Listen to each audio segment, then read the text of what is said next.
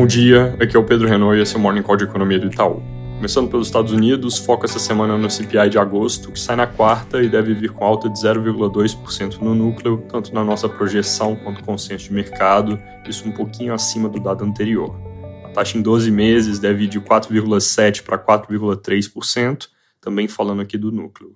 Índice cheio, por sua vez, deve vir mais salgado por causa de combustíveis, com alta de 0,55% ante 0,17% em julho. Também tem dados importantes de atividade, com vendas no varejo na quinta, que a gente espera acima do consenso, com alta um pouco mais forte, e tem produção industrial na sexta, no geral pintando nessa semana um quadro de inflação moderada com atividade forte, que é consistente com a dúvida se o Fed realmente para de subir juros ou se dá a alta final que a gente tem no cenário. Passando pela China, saíram dados de inflação, com o CPI voltando a terreno positivo e PPI, que mede preço ao produtor, ficando menos negativo.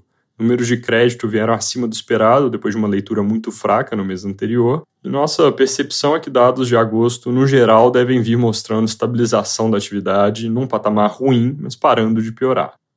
Na madrugada de hoje, o governo fez uma intervenção verbal contra a depreciação da moeda, ou seja, só falou, não fez nenhuma medida concreta para conter o movimento. Quinta agora tem decisão de juros por lá, que não deve trazer mudanças, e no mesmo dia, importante ficar de olho, também tem decisão na Europa, onde devem manter a taxa em 3,75% ao ano, marcando aqui o fim do ciclo de aperto. No Brasil, essa semana o destaque também deve ficar para a inflação, com o IPCA de agosto que sai amanhã e vem com alta de 0,29% no mês, acelerando de 0,12% em julho, com pressão principal vindo de veículos, devido ao fim do programa de descontos do governo, e de gasolina, que teve aumento da Petrobras. A taxa em 12 meses, que fez um vale em 3,2% em junho, sobe de 4 para 4,7 agora em agosto, com efeito final da normalização da base de comparação por causa dos cortes de impostos do meio do ano passado.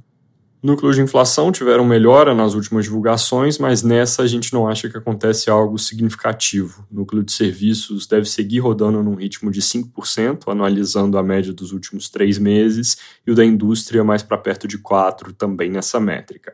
Como tem Copom na semana que vem, esse IPCA fica mais importante, mas na verdade a gente acha que a decisão de 50 está praticamente dada. A grande dúvida é o que fazem em termos de sinalização para as próximas, se mantém o discurso idêntico ao da última decisão ou se mudam e com isso abrem alguma brecha para se falar em aceleração de ritmo. No contexto atual, a gente acha que o mais provável é não mudar, mas mais na véspera eu comento isso um pouco melhor. Ainda sobre dados, no fim da semana também tem coisa importante, com receita do setor de serviços e vendas no varejo, ambos referentes a julho, ambos com números que devem vir fracos na margem, serviços de lado e varejo com recuo do índice ampliado. Serviços vem na quinta e varejo na sexta. Fora isso, o noticiário político começa a semana meio devagar. É, jornais repercutem fala do presidente Lula no G20, onde ele cobra maior protagonismo dos países emergentes em organismos multilaterais e um foco maior da organização no combate à desigualdade. Indo para Brasília, o valor de hoje reporta que o Ministério do Planejamento pretende fazer um pente fino de revisão de despesas com o INSS e tem como meta economizar 20 bilhões por ano vindo daí. Essa é uma iniciativa que faz parte de um plano da pasta de revisitar o gasto público e avaliar a qualidade das políticas de governo, mas a reportagem traz que especialistas no assunto consideram esse número otimista demais. Mudando de assunto, o valor também reporta que o governo vai pedir apoio do TCU para não cumprir os pisos constitucionais de saúde e educação nesse ano. A questão aqui é que esses pisos são dados em percentual da receita, que parecia ser menor quando se definiu o orçamento para 2023 como o PIB está surpreendendo para cima e aí o governo arrecada mais, esse valor percentual vai ficando maior em bilhões e aí pressiona outras linhas de gasto. Não está claro como que isso vai evoluir.